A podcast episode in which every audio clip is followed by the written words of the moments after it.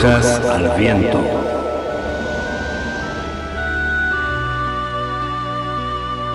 Brujas al Viento, un programa de participación abierta pensado para brujos, brujas y personas de la magia.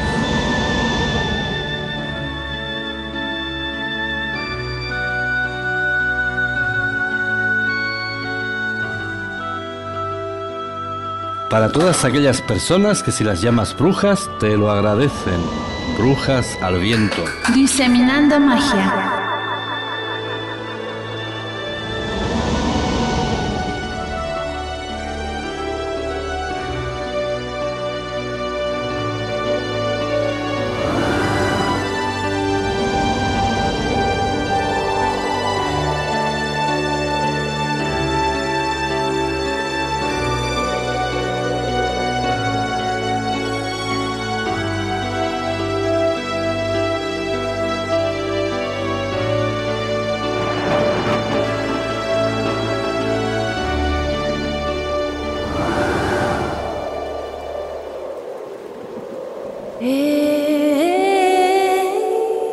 Buenas noches y bienvenidos a una nueva edición de Brujas al Viento, un programa pensado para brujos, brujas y personas de la magia. Dentro de muy poco, muy poco, ya en mayo, vamos a celebrar el primer aniversario que estamos en antena con Brujas al Viento, gracias a la respuesta de ustedes. Brujitas y brujitos y personas amigas de la magia, pues que nos llevan siguiendo ya, pues oye, se hace pronto ya un año, ¿eh, Carla? Sí, ni, ni parece que ha pasado un año, Julio. Bueno, pues ya fíjate, ya dentro de poco, primer aniversario, que serían bodas de cobre, de latón, de qué? De papel. Bueno, de tanto como de papel no. Bueno, Ah, pues, sí, de verdad. ¿sí? Sí. Bueno, pues eh, el mes próximo ya hacemos nuestras bodas de papel en Brujas al Viento. Queremos mandar un saludo muy mágico, especialmente afectuoso a Blanca. Estamos ya en la época del nacimiento del año, no te preocupes que las energías ahí se están fraguando a tu favor, el universo conspira a tu favor, déjale espacio a la vida. Acaba de morir ya el, año frío, el año queda atrás. Ahora la primavera es un ciclo positivo para todos, se están fraguando las energías, se va a preparar todo ahí. Pues ahí que te mandamos mucha luz y bendiciones, Blanca. Así es, Blanca, el año de la luz, conocido en el mundo de, de los Wicca, la parte iluminada del año. Y bueno, un gran abrazo para Blanquita desde Radio Brujas, de Julio, Carla y todo el equipo, que bueno, siempre estamos eh, pensando en todos ustedes. También, bueno, a ver, aquí hay un chico, Julio, que nos está hablando de un sueño. Ah, pues interesante. Mira, fíjate. A ver, Roberto, vamos a leer tu sueño. En su sueño está su familia en una cabaña y luego de repente se pone a nevar y todos salen. Y eh, también, este, deme un segundito. También en su sueño está tomando una foto cuando de repente se nubla el cielo y se forma un tornado que lo arrastra y todo desaparece. Y dentro del tornado aparece mi cara. A ver, dime si esa es mi cara. De una manera fea y con una capucha en la cabeza, algo así como cara de terror. Y no sabe qué significa. Es el sueño de una de, de sus amigas. Eh, Roberto, si me aclaras si es mi cara la que sueña, no lo sé. Pero bueno. Eh, o será tu cara del sueño de una de tus amigas. No queda muy claro. Entonces, en lo que nos aclara Roberto, su sueño, pues nosotros vamos a hablar de los sueños. Bueno, pues Roberto, yo Ah, es tengo... la cara de Roberto. Yo tengo una pregunta muy, muy importante. Esa cabaña que sueñas, por favor, dinos cómo es la cabaña esa que sueñas. Es un elemento clave en todo tu sueño. Bueno, pues mientras Roberto nos comunica cómo es la cabaña o no, pues ya Carla nos hace la introducción al fascinante, al apasionante mundo de la interpretación de los sueños. Gracias, Julio. Pues a partir de que Freud estudia sobre los sueños y sobre los pensamientos oníricos, construye un eslabón más en la cadena de procesos que desde la conciencia, pues eh, lo que viene siendo la conciencia explícita, conducen a los estratos oscuros de la metaconciencia en donde se hallan mezcladas confusamente fantasía con realidad e incluso la telepatía o la clarividencia con las más raras precogniciones. Los procesos psíquicos que se realizan mientras dormimos permiten que la actividad intuitiva y espontánea del espíritu quede sustraída del control de la razón y la voluntad. Hay sueños de angustia y sueños de deseo. Las imágenes dependen de asociaciones, sensaciones exteriores, recuerdos de nuestra niñez, etc. Mientras el cuerpo descansa, el proceso psíquico sigue su actividad en un plano de la realidad fuera de los cauces habituales. La interpretación de los sueños quizás sea el verdadero camino de, para conducirnos al inconsciente. En otras palabras, las imágenes que aparecen durante el sueño, oportunamente ordenadas, ofrecen la posibilidad de seguir las huellas verdaderas que nos llevan eh, al conocimiento más profundo de nuestra propia naturaleza. Por otra parte, el hombre siempre se ha sentido fascinado por el misterio de los sueños y de su estudio. Desde el descubrimiento por Berger de la electroencefalografía, registro de la piel del cráneo y de las corrientes de acción del cerebro, las modificaciones de la actividad eléctrica cerebral han ocupado un lugar muy importante en la descripción del sueño, fundándose en los datos proporcionados por el electroencefalograma. Loomis, por otro lado, ha escrito cierto número de fases del sueño en correspondencia con la profundidad de este último, pues apreciados por el umbral del despertar, la disminución de la mortalidad y del tono muscular del durmiente. Estas fases, caracterizadas por ritmos lentos, tanto más lentos cuando el sueño es más profundo, pues constituyen el clásico sueño apacible. Las fases se organizan en ciclos sueño ligero, bastante profundo y sueño muy profundo que se repiten varias veces cada noche. En realidad, el ser humano fabrica un sueño cada 90 minutos, de 3 a 5 sueños en total. Y es curioso que las mujeres vean por así decirlo, más que los hombres, así como que las personas cultas vean más que las ignorantes aunque no podamos descifrar todavía muchas de las fantásticas imágenes que percibimos. Pues un mundo absolutamente apasionante y muy desconocido, el de los sueños y la interpretación de los sueños. Tenemos varias tesis y varias opiniones. De un lado, como bien ha dicho Carla, el maestro, del, el fundador del psicoanálisis, Freud, para Freud, el sueño, resumiendo todo, vendría a ser la realización de un deseo. Es un inhibidor del principio de angustia en términos de psicoanálisis. Freud y Jung hoy por hoy son los maestros que la ciencia empírica aporta en la interpretación de los sueños. Por un lado tenemos a Freud.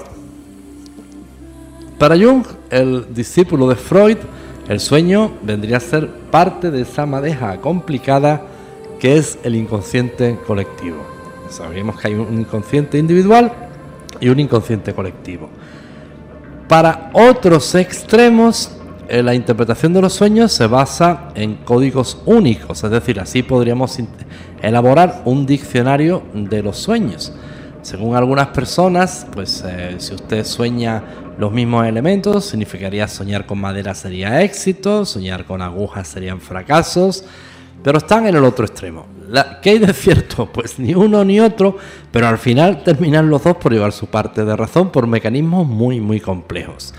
No es que porque usted sueñe con madera va a tener éxito, sino porque a la hora de comunicarnos con nuestro inconsciente, quizás va a tomar esos elementos que ha escuchado en alguna parte de forma inconsciente, que soñar con madera sería éxito. Entonces su sueño, usted en realidad lo elabora, toma el elemento madera, para anunciarle un éxito o todo lo contrario. Pero, ¿qué hay de cierto en lo que usted elabora el sueño? Pues el sueño no obedece a una materia única. Dentro del sueño tendríamos las famosas eh, premoniciones, las precogniciones, tendríamos el, el, sueño liberador del principio de angustia, que diría Freud. Y el error es cuando consideramos el sueño como una materia uniforme. El sueño no obedece a una materia uniforme. A lo largo de los siglos y del tiempo son muchos y distintos especialistas los que se han planteado y encargado de la interpretación de los sueños. Por ejemplo, en el sueño que nos planteaba nuestro amigo Roberto, ¿contestó algo Roberto con respecto sí, a la... que era eh, una casa con mucha paja. Pues me río, pero fíjense, no, por supuesto Roberto no, no es de ti. Me estoy riendo porque precisamente estaba yo argumentando aquí eh, el, tema del diccionario de los sueños que hablaba de paja. Fíjate qué curioso. Bueno, pues de lo poco que sabemos es que cuando soñamos con casas, la casa viene a significar la persona. Eso es recurrente en todos los sueños. Si la casa por fuera es muy lujosa, está muy bien construida, eh, corresponde al exterior, al físico, a la parte física de la persona. Si la casa por fuera tiene el aspecto así como de, choza, descuidado, pues sería más o menos la construcción, la arquitectura exterior eh, sería eh, más o menos lo que viene reflejando la persona. Y el interior de la casa, de la vivienda, reflejaría eh, el interior de la persona sobre la que estás soñando incluso de ti mismo. En este caso sería muy interesante que nos hubieras dicho cómo era el interior de la cabaña, porque ese es tu interior. Si es un interior rico, es un interior profundo, puede ser una vivienda por fuera muy modesta y muy humilde y por dentro tener un interior bastante rico y bastante denso. O al revés, una vivienda muy lujosa por fuera y muy ruinosa por dentro. Depende de cada persona al caso. Pero lo cierto es que el sueño no obedece a una codificación única. Es decir, no podríamos, no sería correcto elaborar eh, un diccionario de sueños como algo uniforme, como algo único. El códice de los sueños es individual, completamente individual, y cada persona debe de encontrar los mecanismos y los resortes de ese sueño, a sabiendas de que no siempre el sueño va a ser premonitorio, de que concurren muchos factores distintos en la interpretación de los sueños. Sí, es que eh, menciona Roberto que no es el sueño de él, que es el sueño de una amiga. O sea, la amiga sueña a Roberto que está en una cabaña, que empieza a nevar, que salen todos. Eh, el novio también está en el sueño de la amiga y está tomando una fotografía y de repente todo se nubla, todo se pone torna en tornado, que la ras eh, y bueno, que todo de- desaparece.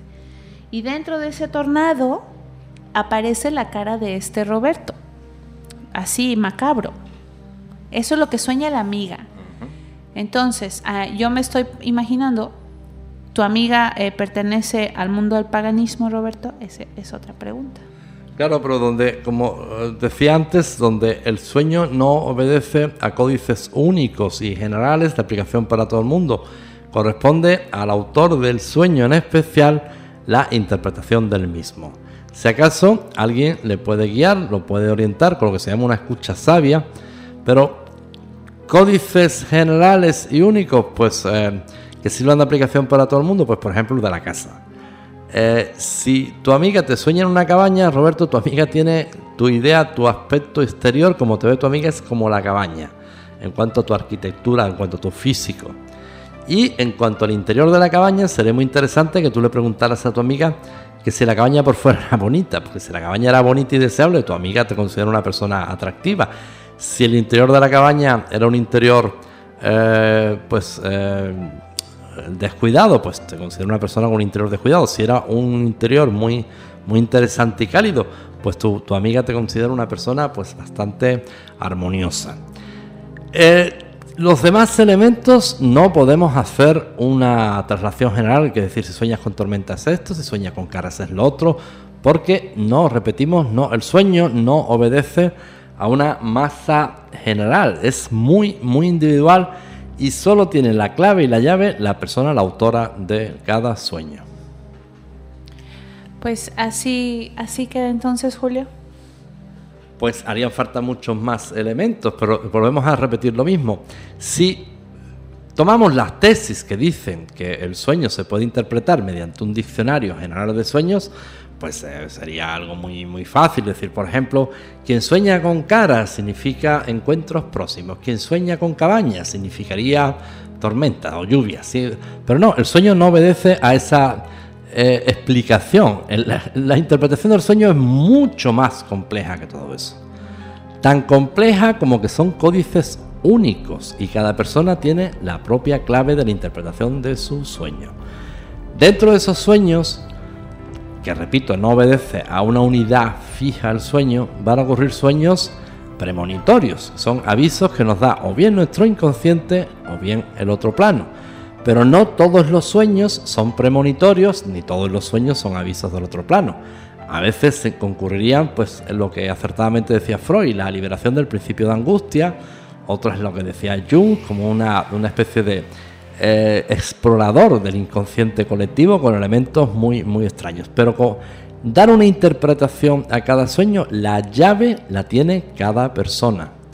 No podríamos hacer un diccionario de sueños entre otras cosas porque ya se han demostrado que son más, que son, que, bueno, que fallan absolutamente. El sueño es muy, muy complicado y muy complejo. Y de entrada, en el mundo de los sueños concurren muchos factores. Punto uno. Los llamados sueños que decía Freud del, principio liberador de angustia, pero no todo el sueño es el principio liberador de la angustia. Punto dos. Los famosos sueños premonitorios, que son mensajes o del otro plano o de nuestro propio inconsciente, donde nos avisan de pues probablemente podría ser o de catástrofes o de peligros eh, cercanos. Pero no todos los sueños tienen esa naturaleza. Punto 3. Dentro de los sueños concurren circunstancias bastante, bastante mágicas e interesantes, como serían los viajes astrales. Tenemos una serie de protecciones mágicas por la misma, que no se reúne nunca ni se funde ni el cielo ni la tierra, por la que nunca nos vamos a acordar de esos viajes astrales. Pero todo el mundo hace viajes astrales en los sueños, pero no todo el sueño es un viaje astral. Por eso decía al principio que era un error considerar el sueño como una unidad fija. Una parte del sueño vendría a responder a la idea de Jung y otra a la de Freud. Otra parte del sueño vendría incluso, observen algo bastante gracioso, que por eso me reía al principio antes. Eh, a pesar de que no es cierto el diccionario de los sueños, donde por ejemplo es famoso que si uno sueña con zapatos es viaje, si uno sueña con dientes, eh, anuncia muertes y todo esto. Pero a la hora de comunicarnos con nuestro inconsciente, pues eh, el sueño y nuestro inconsciente toma elementos que ya sabíamos de estos que alguna vez escuchamos. Bueno, pues parece que tenemos a Roberto en antena. Roberto, bienvenido.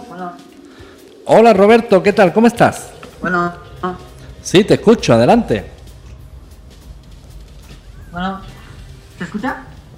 Sí, un segundo, Roberto, un momentito. Vamos a hacer aquí unos arreglos técnicos en directo en este momento.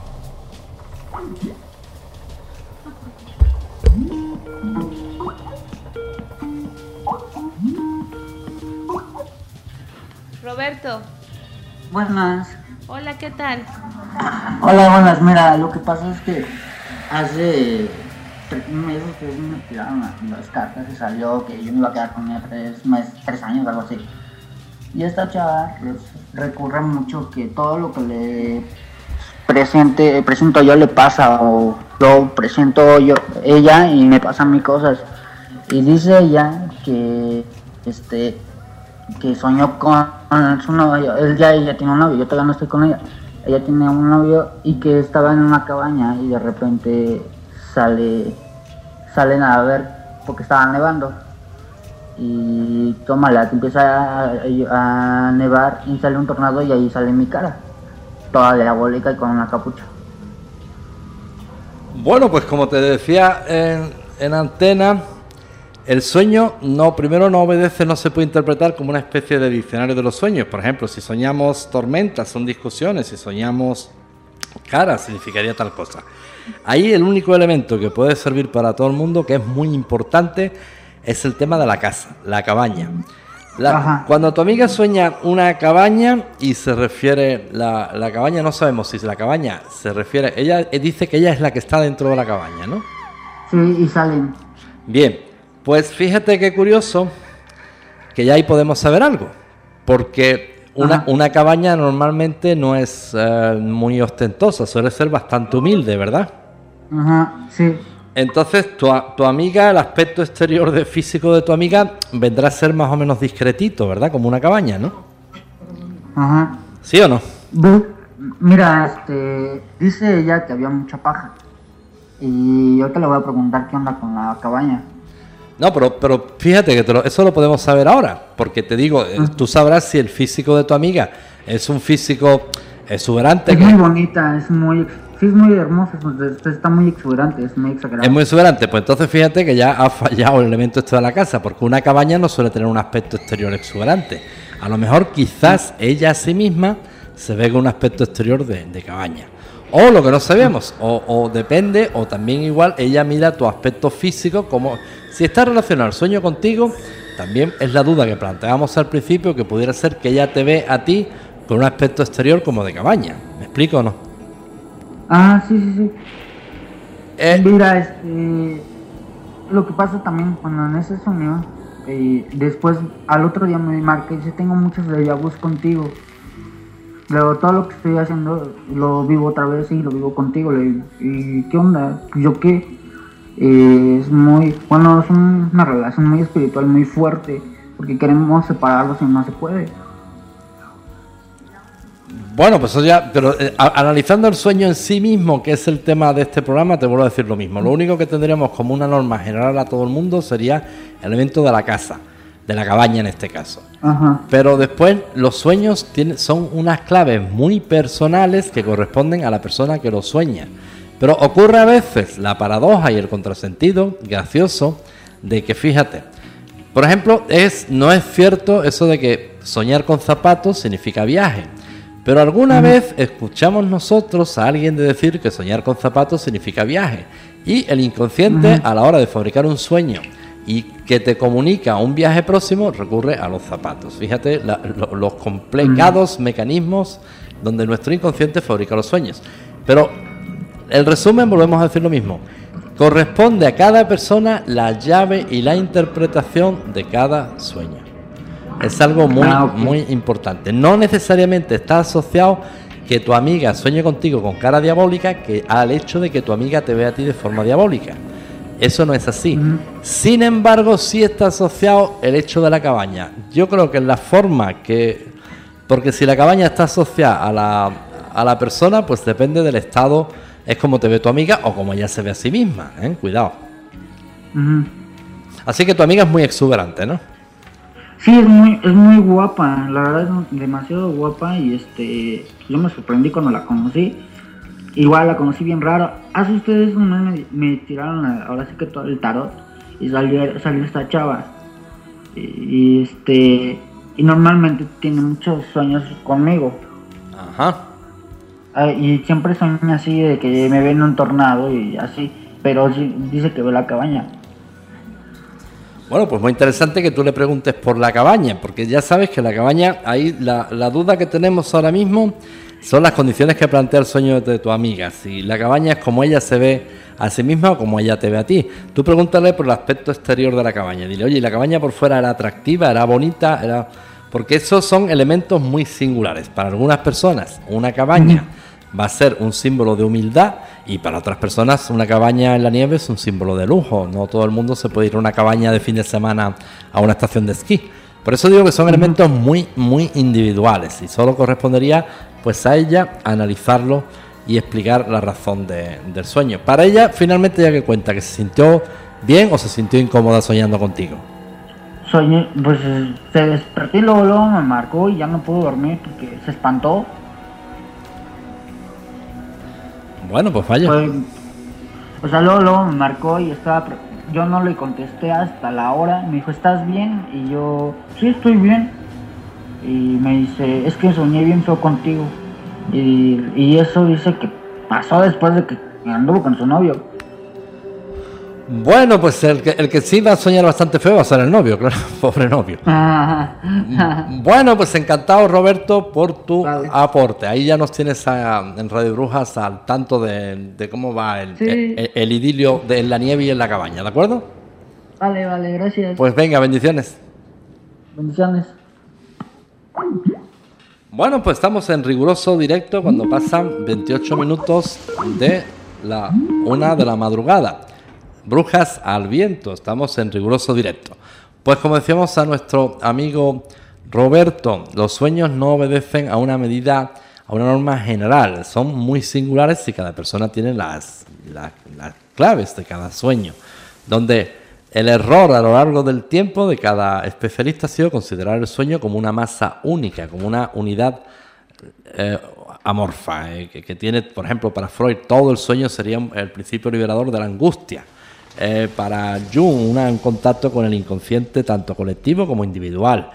Para cierto sector del esoterismo, pues sería el sueño obedece al famoso diccionario de los sueños. Esto de soñar con zapatos es viajes, soñar con... Pero alguna que otra vez ha ocurrido. Por préstamos que se llaman préstamos que toma nuestro inconsciente para avisarnos. ¿Qué elementos va a tener nuestro inconsciente para avisarnos si no se comunica con nosotros por medio del lenguaje? Utiliza otro tipo de lenguaje más sofisticados, no necesariamente el lenguaje articulado. Pues curiosamente recurre a este tipo de imágenes para comunicarnos mensajes. Así es, Julio. Bueno, vamos a hacer una pequeña pausa y volvemos. No se vayan y cuando cuando estemos de vuelta hablaremos de las opiniones de diferentes psiquiatras con respecto a este tema.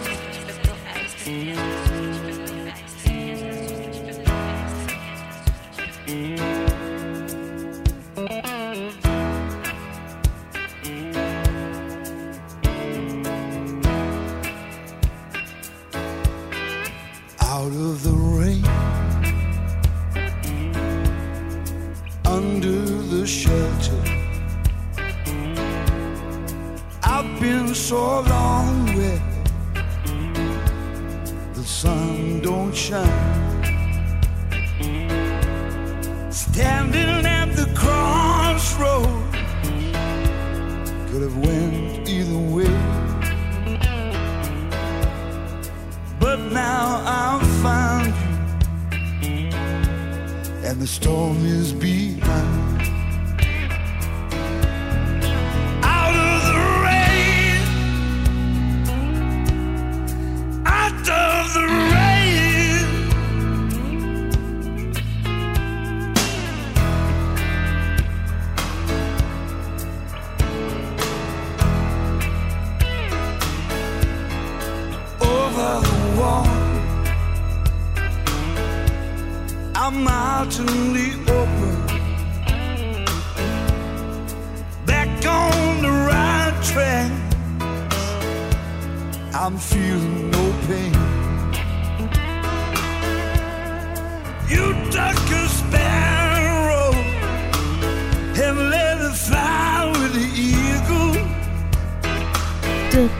I can see a long way.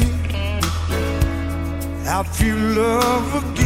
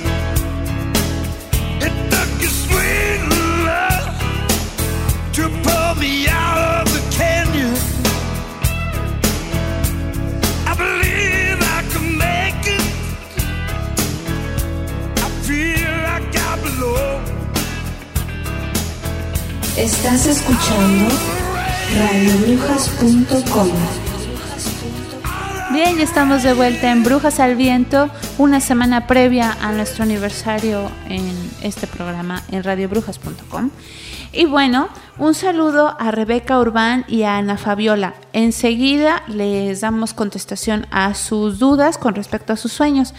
Y también todos los que nos estén escuchando que quieran, eh, tengan alguna duda con respecto a algún sueño que los traiga de cabeza, pues escríbanos aquí en el Skype en brujasalviento.com y con gusto trataremos de resolver los misterios de los sueños. Eh, como les comentaba antes de la pequeña pausa, pues hay opiniones obvias de muchos psiquiatras. y bueno, Actualmente son bastante los psiquiatras que sienten cierto respeto por la investigación parapsicológica en el curso de un análisis, eh, pues dada la estrecha relación que solo puede ser descrita como psíquica, que se desarrolla a veces entre el doctor y el paciente. Algunos doctores han hablado de pacientes que les han relatado sueños referidos a incidentes reales eh, vividos por los propios médicos analistas en el curso de aquel día e incluso una semana antes. Así de interesante está este tema para los médicos psiquiatras. En varios casos, la clave de la momentánea perturbación mental de un paciente se ha localizado en una experiencia de sueño del propio analista. Se han elaborado informes en los que figuran varios pacientes del mismo analista compartiendo sueños o reagrupando experiencias colectivas o dando cuenta de otras individuales, como si se hubiese establecido un círculo de sueños telepáticos o clarividentes. Pues claro, como dice Jung, somos energía. Entonces, el doctor Jules Ainsworth, profesor de psiquiatría y psicoanálisis de la Universidad de Colorado en la Facultad de Medicina, eh, ha dicho que el proceso sí debería ser utilizado en el análisis. El proceso sí es una parte completa en la marcha de la conducta total del individuo y tan determinante en las acciones y pensamientos del paciente como otros tipos de estímulos. Por otra parte, los sueños telepáticos relatados por los pacientes son generalmente chocantes y se hallan algunas veces ligados ingeniosamente a la dinámica de la situación del tratamiento, pero el incidente en sí es episódico e incontrolable. Aparece en condiciones dentro de las cuales no se realiza ninguna eh, preparación anticipada para excluir indicaciones sensoriales. Realmente es obvio que tantos elementos de la teoría y la práctica freudianas tengan que ver con la interpretación de los símbolos creados durante la experiencia del sueño. Posiblemente las mismas leyes de la, psicodinámica que se aplican en el sueño sean también aplicables al fenómeno sí. Ahora bien, tengamos presente que tanto el sueño como el sí son compatibles con las nociones corrientemente aceptadas del tiempo, espacio y causalidad. Algunos casos que voy a mencionarles eh, en unos momentos constan en los anales eh, de la parapsicología. En el año 1928, el señor James Calder, que residía con su familia en la ciudad de Middlesex, eh, fue nombrado director de la escuela de segundo grado en Yorkshire, Inglaterra. La señora Calder no había estado nunca en Yorkshire, pero poco después de que abandonaran Middle, oye, Middlesex, eso sí que está complicado, para empezar a buscar una vivienda allí. bueno, Essex es más fácil de pronunciar que Middlesex. Eso me lo sé. Middlesex significa la mitad de Essex. Bueno, para empezar a buscar una vivienda ahí. Entonces, esta señora tuvo un sueño en el que vio todo con mucha nitidez una antigua casa de piedra situada en un pintoresco valle por el que corría un río de aguas limpias pero extrañamente negras. Grande fue su sobresalto cuando dio con la casa de su sueño en el valle próximo a Holmfield y la corriente de agua que se deslizaba junto al edificio se tornaba a veces azul por efecto de algunos colorantes que procedían de talleres de tintorería en las proximidades. Los Calder decidieron alquilar la mitad de la casa y ella y se fueron, se trasladaron un día de agosto en el año de 1928. Los Calder hablaban a menudo de aquel extraño sueño y se sentían desconcertados por su claridad total. Solo quedaba un punto sin explicación.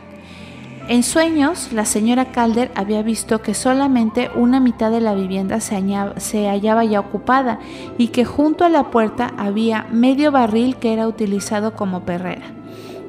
Aunque la otra mitad del edificio se encontraba habitada, cuando el matrimonio se mudó allí no existía ninguna perrera semejante a la soñada al lado de la entrada inmediata. Un año más tarde, sin embargo, hubo un cambio de inquilinos en la segunda mitad de la antigua casa de piedra encajada en aquel hermoso valle y entonces a su llegada los nuevos arrendatarios traían consigo un perro al que le asignaron la mitad de un barril a modo de perrera. O sea, que la señora Calder tuvo un sueño premonitorio.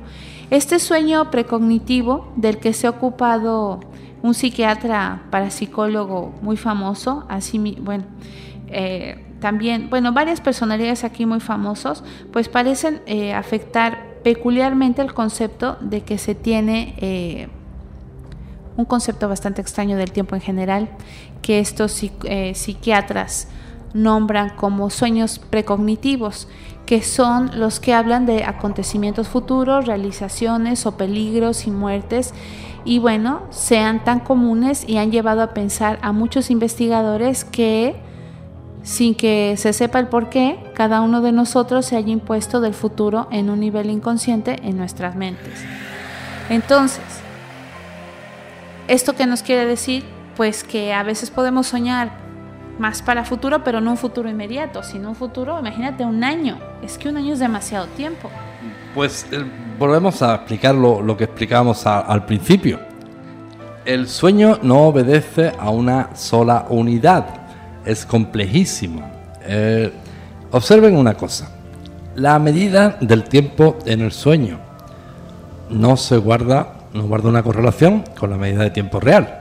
Nosotros a veces, en ocasiones, podemos, de entrada tenemos muchos sueños en la noche, los, ya los científicos lo explican, que soñamos, tenemos distintos sueños a lo largo de una noche, podemos tener 8, 10, 12 sueños.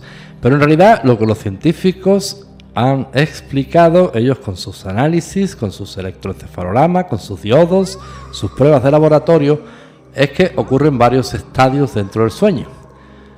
Y volvemos a lo mismo. El sueño, el error de la interpretación que se ha tenido a lo largo del tiempo ha sido considerarlo como una sola unidad, a la que hemos llamado sueño. La escuela de la Salpetí, donde estudió Freud, pues hablaba de la diferencia entre el estado catatónico, el estado de vigilia, como una antesala de la hipnosis. Y empezaron también a hacer algunos análisis. Pero todo el mundo ha considerado el sueño como una sola unidad, como una sola masa. Dentro del sueño pues el despiste completo existe, como decíamos antes, donde las teorías de Freud van a ser ciertas. También dentro del sueño, las tesis de Jung van a ser también ciertas. Es decir, no, no acierta uno y se equivoca el otro, sino que todos aciertan. Porque dentro del sueño ocurren distintas circunstancias y distintas etapas y distintas calidades. ¿Qué sabemos de cierto? Pues para la ciencia el sueño se produce en el vórtex, en la corteza cerebral, es la área donde se radican los sueños físicamente. Pero observen algo, la unidad de tiempo del sueño. Muchas veces tomamos una pequeña cabezadita de 5 o 10 minutos y en esos 5 o 10 minutos soñamos hechos que duran como años. Cuando nos despertamos de ese sueño, lo hacemos desconcertados porque miramos el reloj y dudamos de que en realidad solo hayamos estado dormidos apenas 10 minutos. Y hemos soñado una cantidad de, hechos muy intensos, una cantidad de historias muy truculentas. Y lo que sabemos es que la medida del tiempo en los sueños no se corresponde con la realidad. Motivo por el que algunos filósofos ya de una densidad muy profunda llevaron a plantearse y a dudar si realidad era esto o realidad era el mundo de los sueños y en realidad si esto que vivimos como realidad no sería un propio sueño. La pregunta es muy inquietante, el razonamiento de los mismos filósofos es muy intenso, pero volvemos a decir lo mismo, dentro del sueño no obedece todo a la, a la misma circunstancia ni a la misma naturaleza, dentro de un sueño cuando nos quedamos dormidos vamos a tener desde los famosos viajes astrales. ¿Qué es esto? Pues mire, muchas veces vamos a encontrarnos con personas que nos suena muchísimo su cara. Y, siempre lo explicamos en vidas anteriores. Y no, nos suena tanto su cara como que hemos estado hablando noches y noches con esa persona. Cuando hacemos viajes astrales no tenemos sexo, viajamos en alma. Y podemos tener charlas durante semanas completas. Sería complejo adaptar el concepto de semana de la realidad al concepto de semana del sueño. Pero siempre después ocurre lo mismo. Esta persona me suena a mí, me suena muchísimo su cara, claro, porque hemos estado toda la noche hablando con esa persona. A veces en los sueños, en el plano astral, incluso se llegan a pactar parejas, se llegan a pactar eh, uniones. Y en esos pactos se acuerda hasta el tiempo donde va a estar la unión.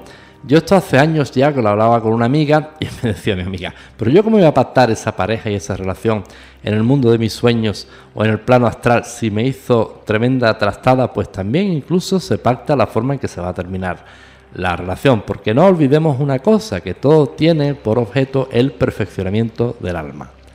Entonces cada persona en el plano astral incluso pacta las parejas. Eh, a veces ocurren cosas muy curiosas. Más o menos vendría a ser lo siguiente. Se encuentran dos almas en el mundo astral y dice, oye, pues si tú estás sola, yo estoy solo, pues podemos intentar una pareja y pues ¿por, ¿por qué tiempo? Pues mira, vamos a intentarlo durante dos años. Y después de los dos años, ¿quién me deja? ¿Te dejo yo a ti o tú me dejas a mí? Bueno, no, déjame tú a mí. Y, de buena gana, no, hazme una trastada, algo que realmente yo aprenda. Pues más o menos explicado a lo bestia, en plan cómico, en plan caricatura, las cosas vendrían a, resultar de esa forma. Pero no todo el sueño obedece al mundo astral. De la misma forma que no todos los sueños tienen el carácter precognitivo que narraba Carla. A veces sí, a veces incluso el sueño tiene la facultad de hablarnos del futuro, que es muy interesante ese ejemplo que leía Carla. Pero, ¿qué futuro nos va a hablar si el futuro es tan complicado de que a veces no está escrito? A veces no está escrito y otras veces sí está escrito. Sería motivo de otro programa posterior también igualmente complejo. Pero por ahora estamos donde empezamos. Solo sabemos que no podemos considerar al sueño como una masa homogénea. El sueño obedece a distintos estadios y ocurren muchas cosas y muy interesantes mientras estamos dormidos. Entre ellas, por supuesto, la comunicación de nuestro inconsciente y a veces revelaciones del otro plano. Revelaciones que siempre van a venir en forma de imágenes. Imágenes que solo nosotros tenemos la llave para descifrar ese código único. El sueño, la interpretación del sueño, obedece a claves únicas de las que sabemos muy pocos elementos genéricos que ya habíamos planteado. Pues teníamos también ahí varias amigas que habían comentado. Así es, Julia. A ver, Rebeca Urbán dice que a ella le da miedo soñar con sus parejas sentimentales. Siempre que sueña con su pareja eh, con la que esté en ese momento, al poco tiempo terminan y terminan mal. Al principio, cuando le pasó, creía que era una coincidencia, pero ¿qué le ha pasado con todas sus parejas? Esto ya hace cuatro años, a partir de hace cuatro años. Pues muy, muy interesante, Rebeca, tu aportación, porque efectivamente sí podría ser una revelación y una comunicación de tu inconsciente con respecto a la naturaleza de tus parejas. Es un aviso. No tienes que tener miedo porque no vendría a ser una especie de maldición que la pareja va estupendamente y como consecuencia de soñar eso la pareja se va a romper. No, sino al revés. Inconscientemente, tu inconsciente es muy sabio, detecta que algo ahí funciona de forma extraña. Y en realidad tu inconsciente ha encontrado ese mecanismo para revelarte el destino y el, devenir normal de, de, la pareja. Entonces ese apunte es muy interesante y obedece una clave única. Por ejemplo, eso que a ti te sirve como una especie de comunicación y de aviso precognitivo, a otros amigos no le va a servir. A otros amigos que sueñan con las parejas, pues resulta que va a ser a lo mejor todo lo contrario. Por eso hablábamos de una naturaleza única, especial y singular en el hecho del sueño. Así es. Bueno, también tenemos Ana Fabiola. Dice, hola Radio Brujas, un saludo y felicidades por su próximo aniversario. Últimamente he tenido un sueño recurrente. Sueño con un hotel, o no sé si es una casa, pero que tiene muchas habitaciones. Todo el sueño se la pasa abriendo habitaciones y algunas veces se encuentra a personas conocidas, aunque al otro día no recuerda quiénes son y en otras habitaciones son personas totalmente desconocidas, pero que le enseñan muchas cosas nuevas, cosas que a veces no entiende, en idiomas que tampoco entiende, pero que aún así, eh, así siento que aprendo. En el sueño me da miedo, pero siempre mi curiosidad me lleva a abrir otra puerta. Se me hace raro, pero me gusta mi sueño. Saludos. Pues este sueño es eh, verdaderamente apasionante. A mí me ha encantado. ¿Cómo se llama nuestra amiga? Ana Fabiola. Ana Fabiola. Pues mira, precisamente hablábamos antes con nuestro amigo Roberto sobre este mismo asunto. Observa algo. El hotel, la arquitectura del hotel es como tú te consideras a ti misma, como tú te ves a ti misma. Eh, si la arquitectura exterior del hotel es una, una arquitectura muy bonita, muy cuidada, tú te ves así, de esa forma. si la arquitectura del hotel está descuidado por fuera, tal, tal, tal, es la forma que tú consideras tu físico. Pero me ha llamado bastante la atención el interior de ese hotel con tantísimas habitaciones. Habitaciones en las que tú vas buscando, vas abriendo puertas, encuentras personas que te hablan idiomas extrañísimos que tú no entiendes. Ese es tu interior. Tú, por tu sueño, no me equivoco, sí afirmo que estás en constante búsqueda.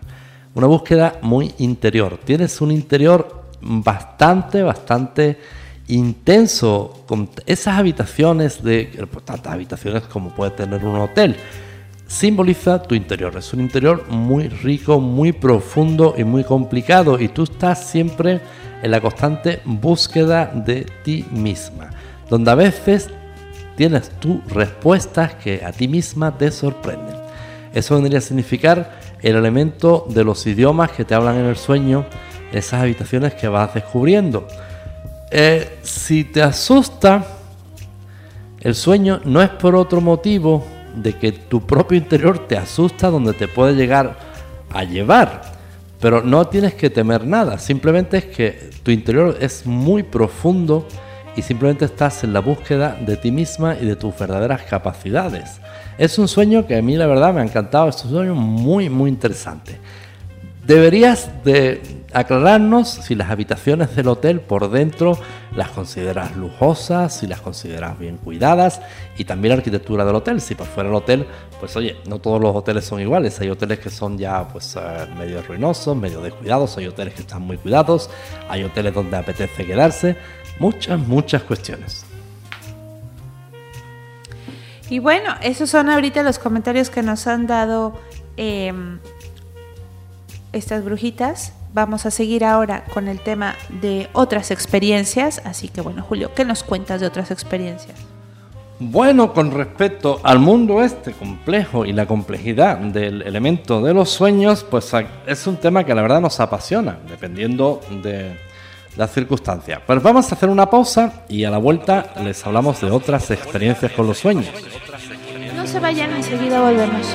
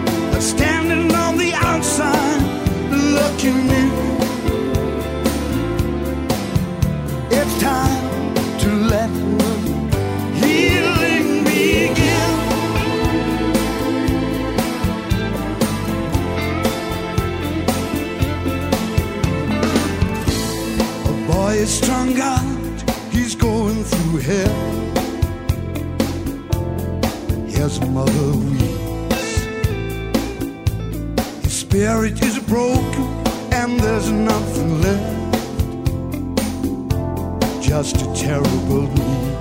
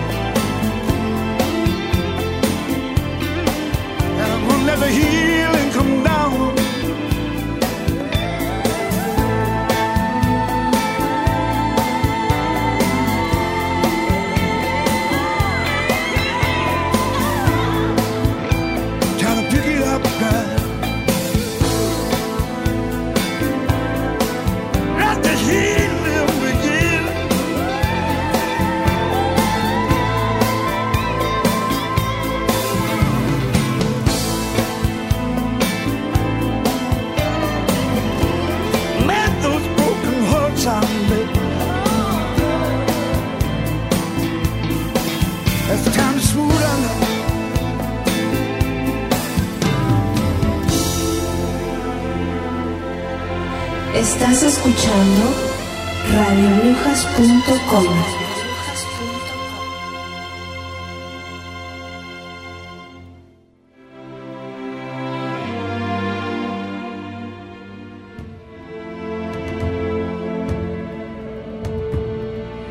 a estudiar alta magia a la Universidad de las Brujas, donde aprenderás los secretos de la brujería tradicional y las formas de proteger y ayudar a otros.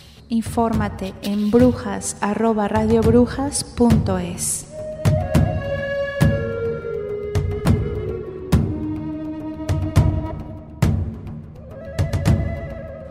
Bien, ya estamos de vuelta en radiobrujas.com en nuestro programa de Brujas al Viento y vamos a continuar con las experiencias en el mundo de los sueños. Pues efectivamente, vamos a narrarles otras experiencias y a recordarles, pues ya saben, lo que hemos hablado hasta ahora. Pues no podemos considerar el sueño como una unidad, una sola unidad. Durante el sueño van a ocurrir distintas etapas y distintas naturalezas, donde en una estaría, por lo que decía Freud, el principio liberador de, de la angustia. En otros estados vamos a encontrarnos sueños premonitorios. En ocasiones, no siempre, no todos los sueños son premonitorios. En otras son mensajes de nuestro inconsciente. En otras también son aspectos muy extraños de viajes astrales que tienen lugar mientras estamos dormidos. Y en realidad cada persona tiene una clave única y singular en la interpretación de cada sueño. Nosotros como brujos y brujas podemos acompañar a la persona en la búsqueda de, ese- de esos códigos cifrados. Brujos y brujas tenemos también llaves maestras para entrar, ayudar a la persona a descifrar su propio contenido. Pero es la persona principalmente la protagonista de su sueño. Hay pocos elementos que sean genéricos y que obedezcan a todo el mundo. Hay muy pocos. Eh, ya iremos viendo algunos. Bueno, pues eh, también quiero compartirle estas otras experiencias, especialmente cuando algunas veces oímos decir que alguien ha tenido un sueño precognitivo. Uno de estos sueños que vulgarmente llevamos tridimensionales y en color. El percibiente de estos mensajes no descubre las posibilidades. El ser humano tiene atisbos sobre el futuro, sueños generalmente que al mismo tiempo pueden adentrarse en el escenario del pasado, lo que conocemos como retrocognición. Se han logrado catalogar hasta cinco tipos de experiencias precognitivas. En su nivel más elemental encontramos la precognición subliminal. Algunas de estas han salvado en ocasiones vidas humanas. Luego vendría la considerada como trivial, que se presenta solamente poco antes del real desarrollo de un acontecimiento poco importante. El sector de las precogniciones completas y significativas viene a indicarnos un poder mental no limitado por el espacio o el tiempo. También entran dentro de esta clasificación las previsiones benéficas y las nocivas. En una precognición benéfica, el yo trascendente puede hasta dramatizar un acontecimiento futuro, de tal modo que resulte una advertencia de característica reacción del yo consciente ante la crisis. Pues un ejemplo a tener en cuenta es que, eh, por ejemplo, el que narra la doctora Ryan y que fue publicado en varias revistas y libros de parapsicología de Inglaterra. El hecho sucedió en el estado de Washington en marzo de 1957 y tuvo un especial eco en Inglaterra por los protagonistas. En él, una madre joven despierta una noche a su esposo, que era ingeniero agrónomo, para relatarle asustada una pesadilla que momentos antes le había atormentado hasta el colmo, como demostraba su estado en aquellos momentos. En este horrible sueño se vio con toda claridad cómo la lámpara una lámpara muy grande y sumamente pesada, reliquia familiar de otra época, que colgaba de la habitación donde estaba la cuna de su hija de pocos meses, caía encima de esta matando a la criatura. En el extraño sueño vio con toda claridad cómo el aro de bronce que soportaba los brazos de la lámpara cercenaba las piernecitas de su hija y uno de los pesados brazos le aplastaba instantáneamente la cabeza. En el sueño, cuando ambos esposos corrían para descubrir lo que había pasado, la esposa observó muy claramente que las manecillas de reloj que había encima de la chimenea marcaban las 4 y 30 minutos. El reloj, con sus descomunales agujas, le había manifestado de forma clara, destacando sobre cuanto había en la alcoba, como sobresaliendo exageradamente de la misma habitación. El esposo se echó a reír, bromeando al conocer tan disparatado sueño auténtica pesadilla de su esposa. Pero, cansado, muerto de sueño, pronto dio la conversación por terminada, durmiéndose nuevamente. Tras varios minutos angustiosos, la esposa, aunque creía estar haciendo una tontería, abandonó el lecho, fue a la habitación contigua y sigilosamente regresó con la niña, colocándola en la cama entre el marido y ella. Tranquilizada ya y en su fuero interno, un poco avergonzada por sus ridículos temores, se quedó plácidamente dormida.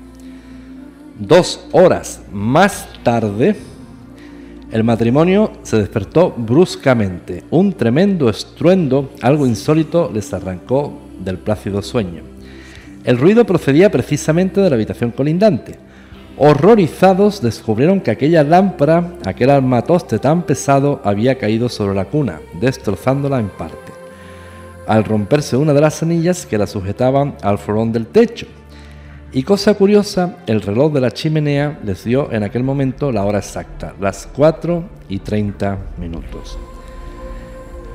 Pues estudiando la precognición indicada tendríamos que para el subconsciente de la joven madre la caída de la lámpara se trataba de un hecho presente que constituía para su yo consciente un hecho futuro. La ausencia de la niña al sacarla de la cuna era también un hecho presente para el yo trascendental, porque se hallaba impuesto por la forma como el yo consciente de la joven madre y la forma en que ésta reaccionaría al saber que estaba amenazada la vida de la pequeña. Se supone que a fin de estimular a la madre llevándola a la acción inmediata, el estrato profundo de su psiquismo tuvo que formular un dramático sueño, una efectiva alucinación con final trágico anexo, lo que podemos considerar a todas luces que se trató de un aviso inteligente de tipo espiritual para que reaccionara la materia. En dicho caso, el cerebro, según el doctor Ryan, al analizar dicho caso, textualmente dice, partamos de la base que el futuro no habrá sido alterado por la acción de la mujer, sino incrementado. El caso es que el señor Dunn, en su famoso libro Un experimento con el tiempo, cita muchos ejemplos de sueños precognitivos con o sin alucinaciones visuales auditivas, que registró a lo largo de varios años de experimentación y estudio. Decíamos anteriormente, por creer en ello firmemente, que los sueños los considerábamos a todas luces como unos reveladores primarios del subconsciente o una auténtica precognición. Pero en realidad, ¿qué son los sueños?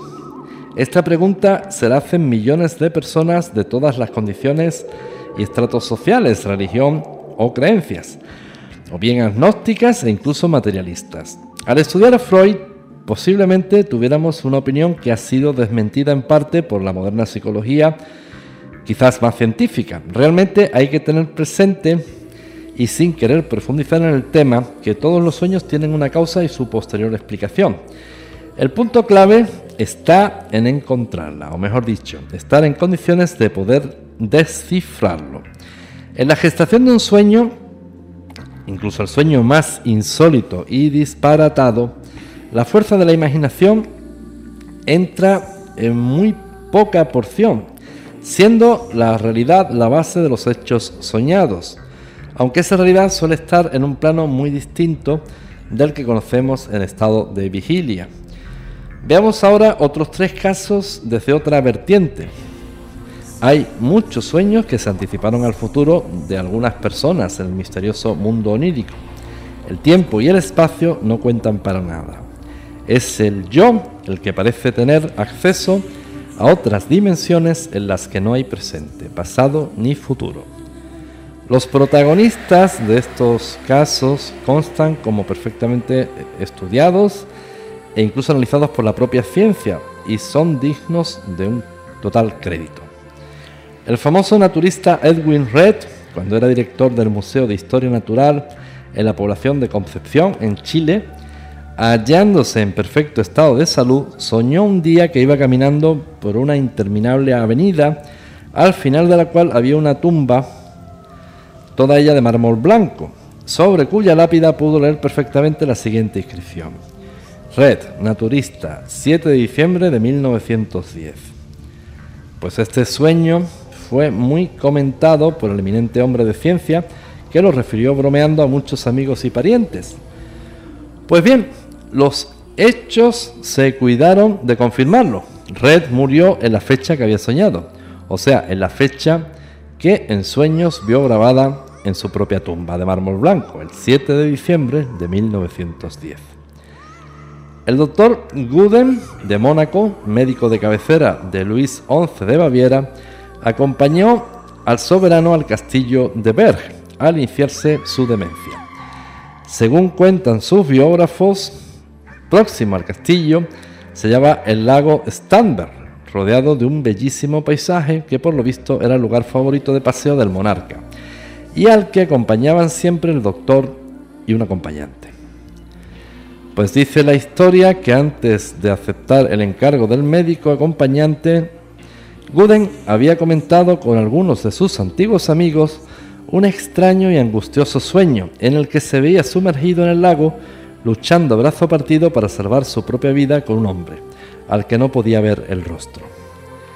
El 13 de junio de 1886 eran extraídos del lago Starberg los cadáveres de Luis XI de Baviera y de su médico de cabecera, el doctor Guden. El obispo Van Lanby soñó un día que sobre su mesita de noche había un sobre enlutado y en este una breve carta del archiduque Francisco Fernando, cuyo contenido era el siguiente. Os comunico que yo y mi augusta esposa seremos hoy víctimas de un, cobarde, atentado público en Sarajevo. Adiós. Pues este sueño fue tan real que causó una viva impresión en el prelado, el cual al día siguiente lo primero que hizo al levantarse fue escribir a un amigo íntimo relatándole lo que había soñado y la impresión angustiosa que le embargaba, pues aquel sueño lo consideraba una especie de aviso del cielo. 24 horas más tarde recibió un telegrama en el que se le informaba del trágico fin de los herederos al trono del imperio astrohúngaro, el famoso atentado de Sarajevo. Pues estos hechos son verídicos y en su día cada uno de ellos fue muy comentado tanto para personas de ciencia, para profanos, para personas muy pragmáticas, y fueron sueños que todavía, todavía siguen tomándose como verdadero ejemplo. Especial mención en el mundo de los sueños tiene el sentido que los artistas, por ejemplo, eh, impregnaron el mundo de los surrealistas, del que sería un exponente importante el español Salvador Dalí. El surrealismo onírico es un arte que está basado en el mundo de los sueños. Así es, Julio. Bueno, vamos a continuar con el tema de los sueños. Eh, hay varias cosas que quisiera comentar con, con todos. Por ejemplo, yo creo que todos desconocemos varios puntos muy importantes en el tema de en el tema de los sueños. Resulta que hay muchas cosas pues que, que, no comprendemos, sabemos que hay ciertos cambios que ocurren en el cerebro y que existen algunas teorías, pero bueno, son solo teorías, ¿no? Que tratan de explicar muchos aspectos del sueño y en general de la capacidad de soñar. Y bueno, esto es lo que, lo que vamos a hablar en este momento. Tradicionalmente se ha pensado que el sueño es una forma de procesar y acumular lo sucedido durante el día. En la actualidad, cada vez eh, más investigaciones apoyan esta hipótesis. Imaginen que el cerebro es como los intestinos, sugiere Roman Neyman, un psicólogo clínico especializado en la medicina integral del sueño de la Universidad de Arizona, y por la noche el cerebro digiere y filtra metafóricamente la información, al igual que los intestinos, afirma. Lo que el cerebro guarda es parte de quienes somos. El sueño es como el sistema digestivo del cerebro. No obstante, hay muchas cosas que creemos que sabemos y no es así. Eh, esto que les voy a mencionar a continuación son datos desconocidos y falsos mitos sobre los sueños. Eh, probablemente hayan escuchado que los sueños, en los sueños solo ocurren durante la fase REM de movimientos oculares rápidos y en realidad estamos constantemente soñando. Es cierto que nos eh, metemos más en los sueños durante la fase REM, pero el hecho de que no veamos el sueño no quiere decir que no estemos ahí. Eh, a medida que avanza la noche, los periodos de la fase REM se alargan de modo que la mayoría de nuestros sueños tiene lugar durante el último tercio de la noche otra cosa desconocida de esto es que aunque algunos sueños suceden fuera de la fase RM, eh, que es eh, identificar el movimiento ocular rápido, en otras especies es lo más cerca que podemos estar de predecir si estos animales sueñan. Según los investigadores de la Universidad de California, todos los mamíferos, reptiles y algunas aves experimentan esta fase RM y por lo tanto es muy probable que sueñen, según una revista que se llama Popular Science. Eh, otro punto es que el trauma de escuchar la alarma puede hacer que olvides los pensamientos en los que estabas sumidos eh, unos instantes antes. Es súper traumático despertarte con alarma para los que se despiertan a las, a las 6 de la mañana como yo. Y bueno, la mejor manera para acordarse de los sueños es despertarse lentamente, dejando que transcurran unos minutos hasta que se les pase el aturdimiento. Yo si hago eso, Julio, me quedo dormido inmediatamente. si me voy despertando poco a poco, no me despierto. Bueno, pues yo cuando me despierto, pues tierra llamando a Julio, tierra llamando a Julio, estamos aterrizando, pedimos autorización, tierra. Entonces tampoco hay que obsesionarse con recordar las imágenes difusas. Si persiguen un sueño se escapa. Eso es una ley. Yo no sé por qué nos pasan estas cosas de que quieres acordarte del sueño y entre más tratas de acordarte, más rápido lo olvidas.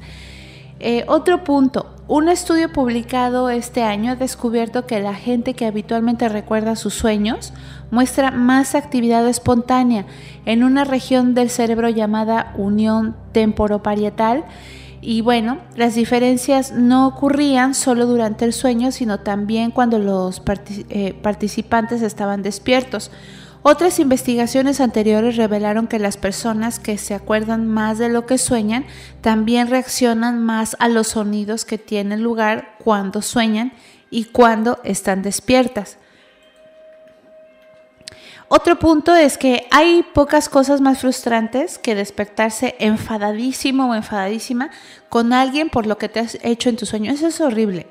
Luego es cuando te das cuenta de que no puedes hablar de esos pensamientos con nadie a menos de que quieras que pues te tomen por loco, ¿no? La verdad es que biológicamente tiene sentido que desarrolles esa sensación aunque ya estés despierto, explica este, este, eh, esta persona ¿no? que hace estos estudios. La experiencia que tenemos en el sueño queda registrada en el cuerpo y en el cerebro casi de la misma manera. La presión sanguínea y la frecuencia cardíaca pueden aumentar, por ejemplo, igual que en cualquier situación estresante de la vida real, lo que constituye eh, pues el consolidar estas experiencias emocionales en los sueños. Otro, otro punto importante que hay que destacar es que a pesar del mito de que nuestros sueños ocurren en una fracción de segundo, en realidad pueden durar 20, 30 o incluso 60 minutos. Lo más probable es que solo duren un par de, minutos al principio de la noche y vayan alargándose a medida que avanza la noche y aumentan los movimientos oculares rápidos. En este punto, cuando estás soñando, que dicen que dos segundos, que no hay tiempo, que muy poquito tiempo. Yo no entiendo y todavía no me explico por qué cuando estás durmiendo y ya viene la hora de despertar, te viene así como que el boom del sueño, el máximo del sueño. Si tienes 8, 9, 10 horas para soñar, justo cuando te vas a despertar, te despiertas en lo más bueno del sueño. Bueno, es parte de, de los misterios milenarios. Por ejemplo, otro misterio es porque la cama, en el momento que está más rica, más deseable, es justo a la hora de levantarnos. Hay veces que se acuesta uno y está la cama medio incómoda, se tiene uno que girar por aquí, que si el pliegue de la sábana por allí, que si está fría, que si hay ruido, que si esto lo otro. Y siempre a la hora de levantarnos es la hora que está más deliciosa. Yo hace tiempo me engañaba a mí mismo, me ponía el despertador a una hora que no era, pero era para para darme todavía dos horas más de sueño. ¿Por qué? Porque descubrí eso, que a la hora en que nos tenemos que levantar es a la hora que está la cama deliciosa. Buen punto, Julio, buen punto. Otro misterio. Bueno, está claro que los malos sueños producen miedo, pero además se ponen en marcha otras emociones subyacentes. Hay otro estudio que hicieron recientemente eh, bueno, y en estas investigaciones analizaron los sueños de 300 personas y descubrieron que muchas pesadillas desarrollaban sentimientos de fracaso, de preocupación, de confusión, de tristeza y de culpa. En esta investigación también se puso de relieve que los hombres suelen soñar más con agresiones físicas y situaciones violentas, mientras que las pesadillas de las mujeres se centran más en las relaciones de pareja. Otro punto es que cuando tienes un sueño, por muy extraño que sea, aunque sea una partida de póker con una ardilla verde gigante y la reina María, pues no es raro en sí mismo. Eh, hasta que no te despiertas y sigue la vida en el mundo real, no te da por pensar que el sueño es raro. Comparar lo raro de los sueños con las cosas de la vida diaria es como comparar las costumbres alimenticias de dos culturas diferentes lo cual provoca que estas pues parezcan raras en un contexto ajeno. Tenemos que abastecernos de, de interpretar eh, pues exclusivamente los sueños desde la perspectiva del mundo fuera de los sueños. Es lo que tú estabas comentando, Julio, que no puedes definir el sueño como, a ver, soñamos eh, una casa, una cabaña con paja. Eh, eso no tiene un significado genérico, es como los signos del zodiaco, es una cosa muy personal, ¿no? Entonces, em, no sé, no se angustien con este tema de que sueñen cosas raras, es normal, es otro plano, totalmente fuera de nuestra lógica. Eh, un buen, un, dime Julio.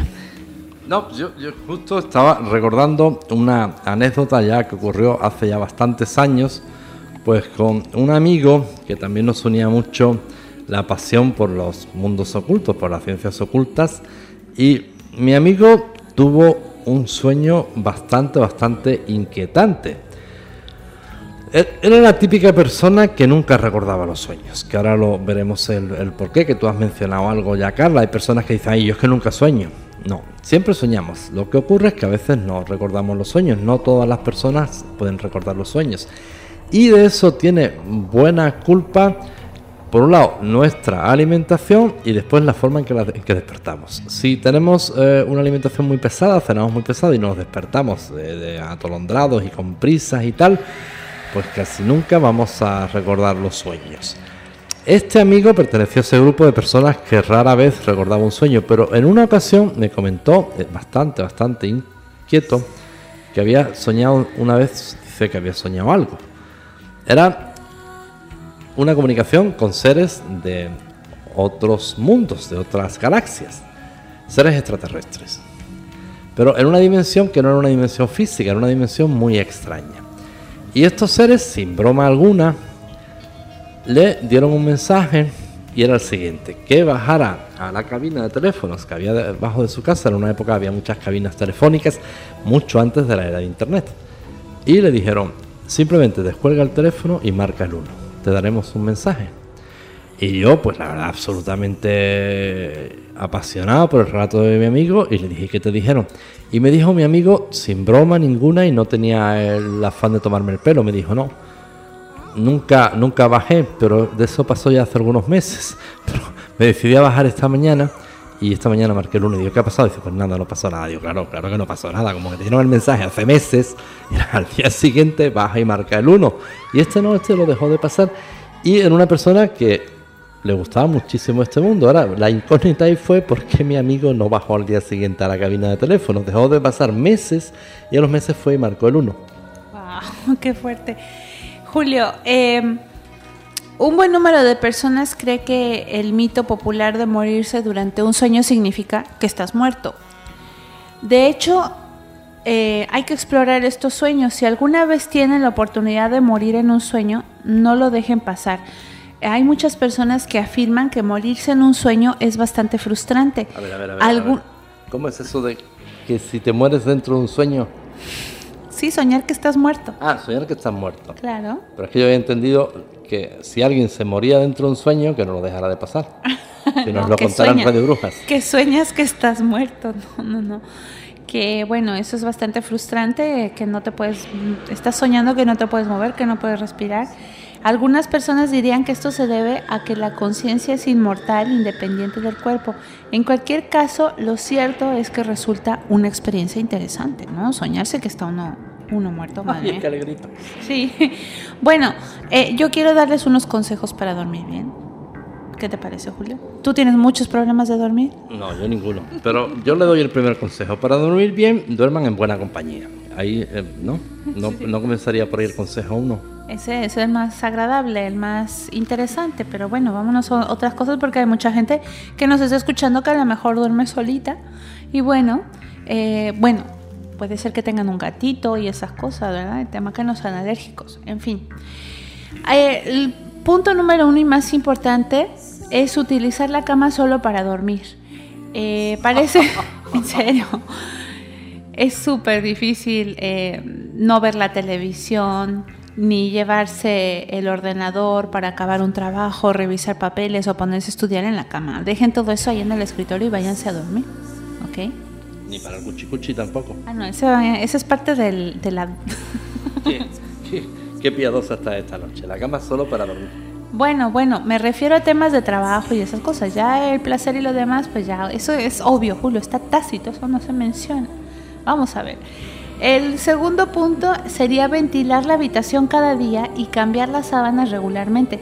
También hay firmes defensores de que se duerme mejor cuando la cama está bien hecha y no con las sábanas estiradas eh, de cualquier manera, o sea, mal hechas, pues. Eso es muy importante que los solteros tomen nota de las sábanas. Hay sábanas de solteros, por ejemplo, las de alguien muy cercano a mí, pues no voy a decir quién. Sábanas de solteros que se ponían y se quedaban de pie en el suelo. Ay, qué asqueroso. Bueno, otro punto muy importante es ir en busca del sol. Expónganse a la luz intensa durante las primeras horas de la mañana. La luz brillante les ayudará a sincronizar su reloj biológico, mejorando la formación de ciclos de sueño vigila estables. Otro punto es evitar usar relojes de alarma ruidosos. Es muy estresante para nuestro cuerpo levantarnos de esa forma. De verdad, es horrible. Pero es que perdóname, pero si es que a mí como no sea levantándome con la alarma del tornado, yo no me despierto, como no sea...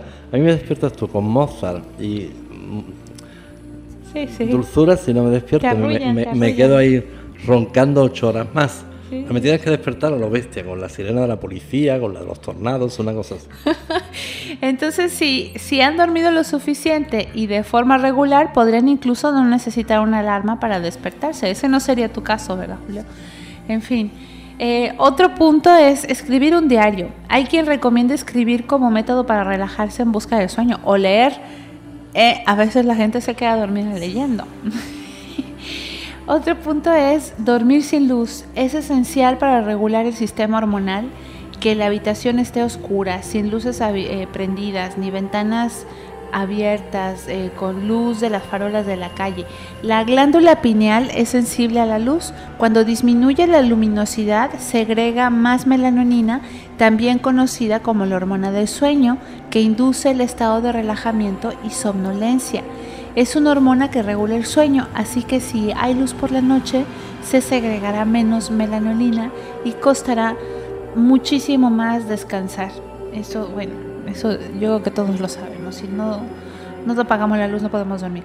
Después, otro, baño, ducha caliente un ratito antes de dormir. Le ponen un incienso de lavanda, luego se ponen cremita de lavanda y ya me cuentan que se quedan dormidos, se quedan dormidos. Después, otro punto es eh, hacer nada antes de dormir. Es recomendable dejar un lapso de no actividad 20 minutos antes de dormirse. No haga nada, solamente acuéstense y dejen 20 minutos pasar. Otro punto muy importante es no fumar ni beber alcohol, sobre todo por la noche, pues son estimulantes y si lo hacen procuren que no sea minutos antes de irse a la cama. Otro error es desvelarse y pensar que con un cigarro les va a ayudar a volver a conciliar el sueño. Al contrario, los desvelará más. Aquí Julio.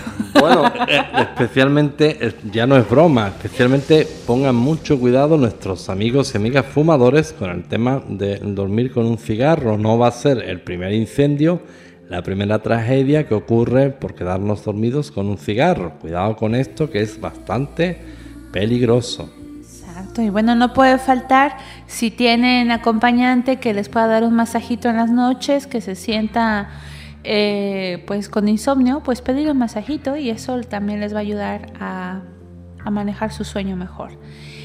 Las dietas en la noche todos sabemos pues que deben de ser ligeras. Hay, hay alimentos que tienen serotonina que ayudan a relajarlos. ¿Cuáles son esos? Pues lácteos, los plátanos, la carne, la lechuga, el atún. Así que bueno. Otro punto es establecer unos horarios regulares de sueño vigilia. Lo más importante es levantarse a la misma hora cada día, incluidos los fines de semana y vacaciones. Una vez despiertos por la mañana, no permanecer en la cama. Ay, qué difícil. Y más el fin de semana. Y bueno, ¿ah, ¿por qué? Yo no estoy de acuerdo, porque el domingo por la mañana se está estupendamente en la cama. Es ideal para, para leer la prensa, para organizar la semana, para disfrutar, para, para tomar el sol. Una cosa especialmente mágica es abrir la ventana y que entre el sol en la cama. Y uno en las sábanas allí con las almohadas. Es un momento muy especial del día. Pues así es. Así que bueno, estos son algunos de muchos, muchos consejos que les podemos dar eh, en Radio Brujas, pues para dormir mejor, el tema de los sueños ya vendrán. Obviamente, si no quieren tener pesadillas, no cenen mucho, eso es típico. Y luego están, ¿por qué soñé que me mataba mi abuelita? Pues porque cenaste muchos tacos o muchos, muchos bocadillos. Fue cognitivo y realmente la que era asesinar a la abuelita, no la habrá hecho a la abuelita. No, no, no. Bueno, pues eh, yo me retiro. Fue un, un placer estar con todos ustedes. Gracias por acompañarnos. Nos escuchamos el día de mañana en Tarot en directo. Y bueno, hasta mañana. Pues igualmente, se despide de ustedes Julio Marín y les agradece la atención prestada. Ya nos vemos mañana en Tarot en directo. Hasta la próxima.